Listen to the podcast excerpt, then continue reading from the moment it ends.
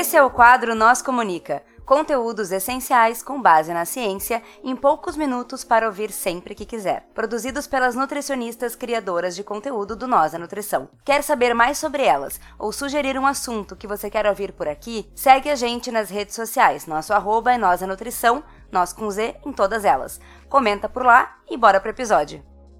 Seguimos agora com a nutricionista Mariana Robin.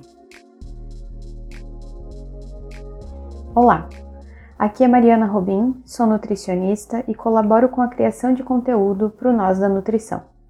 Hoje vamos falar sobre o Dia Nacional da Luta Antimanicomial e o cuidado multiprofissional e interdisciplinar das pessoas com sofrimento mental, na perspectiva de conversarmos sobre esse cuidado em território a partir da atenção básica à saúde e na articulação da rede de atenção à saúde. Então, Nesse mês de maio, a gente comemora o Dia Nacional da Luta Antimanicomial. Essa data é comemorada no dia 18 de maio, em referência à Lei 180 de 78 da Itália, que foi a primeira lei nacional em todo o mundo a propor a extinção dos manicômios e com a criação de novas práticas de cuidado, não só assistenciais, mas de um cuidado em liberdade, com práticas não violentas, com espaços mais acolhedores. No Brasil, essa data foi instituída em 1988, muito fomentada pela luta dos trabalhadores da saúde mental. Vale ressaltar que na época em que, que se começa esse movimento no Brasil, o Brasil está passando por um processo de redemocratização e também né, é na mesma época que o SUS e a reforma sanitária vêm ocorrendo. Também muito pelo trabalho e luta dos trabalhadores e, trabalhadores das, e trabalhadoras da saúde, dos movimentos sociais, das instituições de ensino e pesquisa, da sociedade civil, como a gente já falou em outros episódios.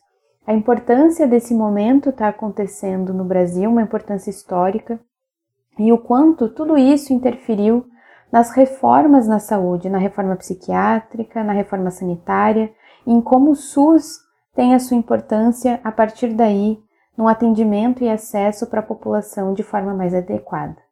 A reforma psiquiátrica também vem nessa linha dos movimentos sociais, que na época ainda tiveram o tema por uma sociedade sem manicômios, em referência à luta pelo fechamento dos manicômios e num fomento para a criação dos centros de atenção psicossocial e outros equipamentos de base territorial, para sair dessa lógica da medicação, onde apenas existe a medicação, da exclusão das pessoas com transtornos mentais na sociedade, né, numa história de muito sofrimento, que ocorreram muitas mortes por tratamentos violentos, sem respeito às individualidades, com negação de acesso, negligência, desnutrição e tantos outros direitos feridos.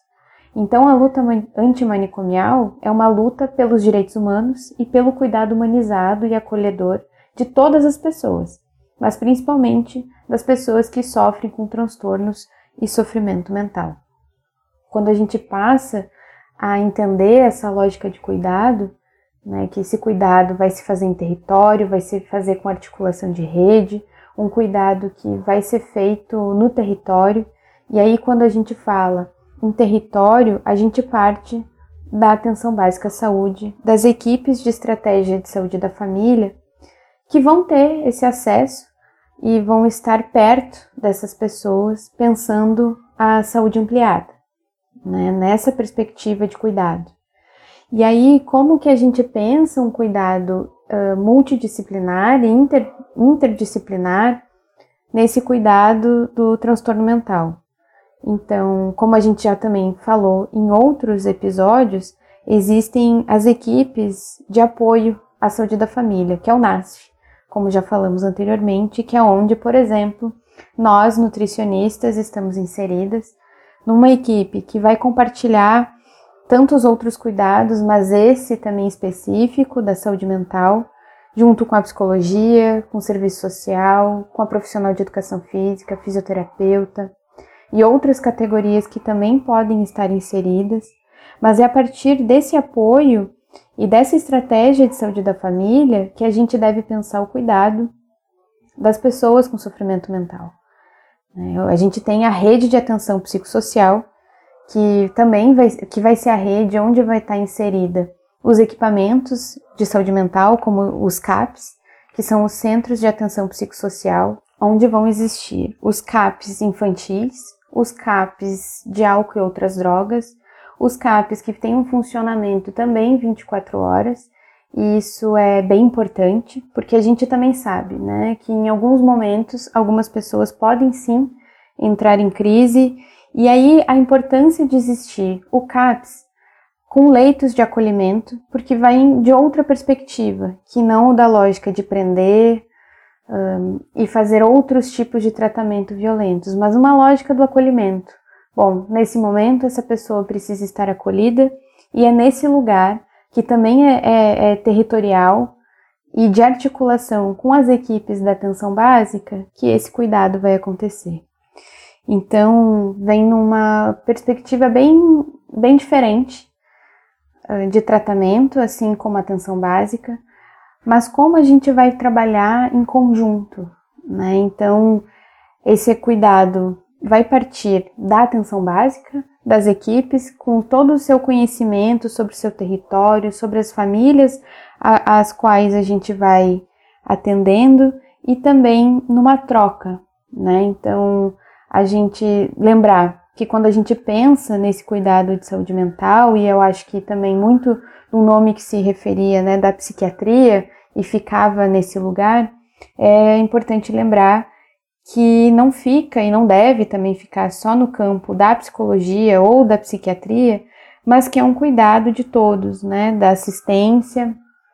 E nós, nutricionistas, como estamos inseridas nesse cuidado.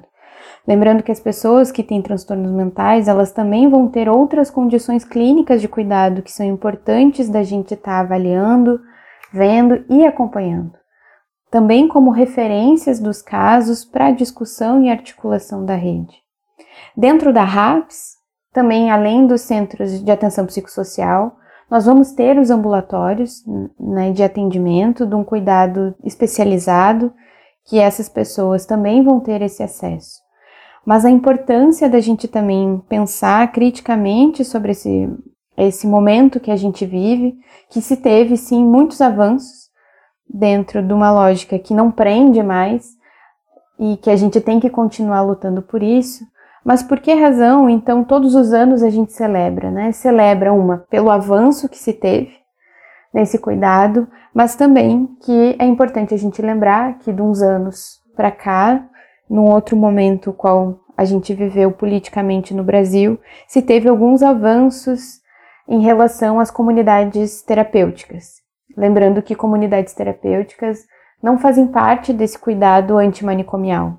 Né? Então, é isso é importante a gente lembrar que a lógica do, do cuidado, do sofrimento e do transtorno mental, ele parte de uma lógica e numa defesa da liberdade do cuidado em liberdade, onde essas pessoas não têm que estar excluídas, mas a gente, enquanto sociedade, enquanto trabalhador da saúde, enquanto familiares, enquanto sociedade civil, tem que aprender a ser uma sociedade mais inclusa.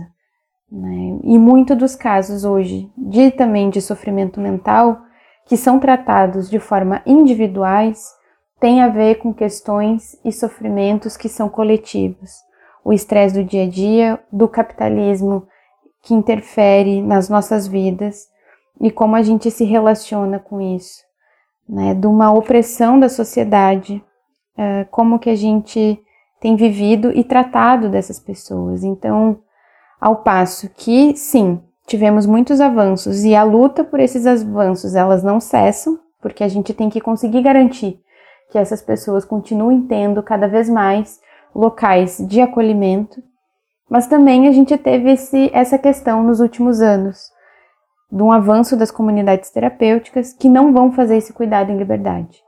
Né? Então, nesse mês de maio, a gente viu manifestações no Brasil inteiro relacionadas à luta antimanicomial e é por isso que eu trago aqui para a gente fazer essa reflexão.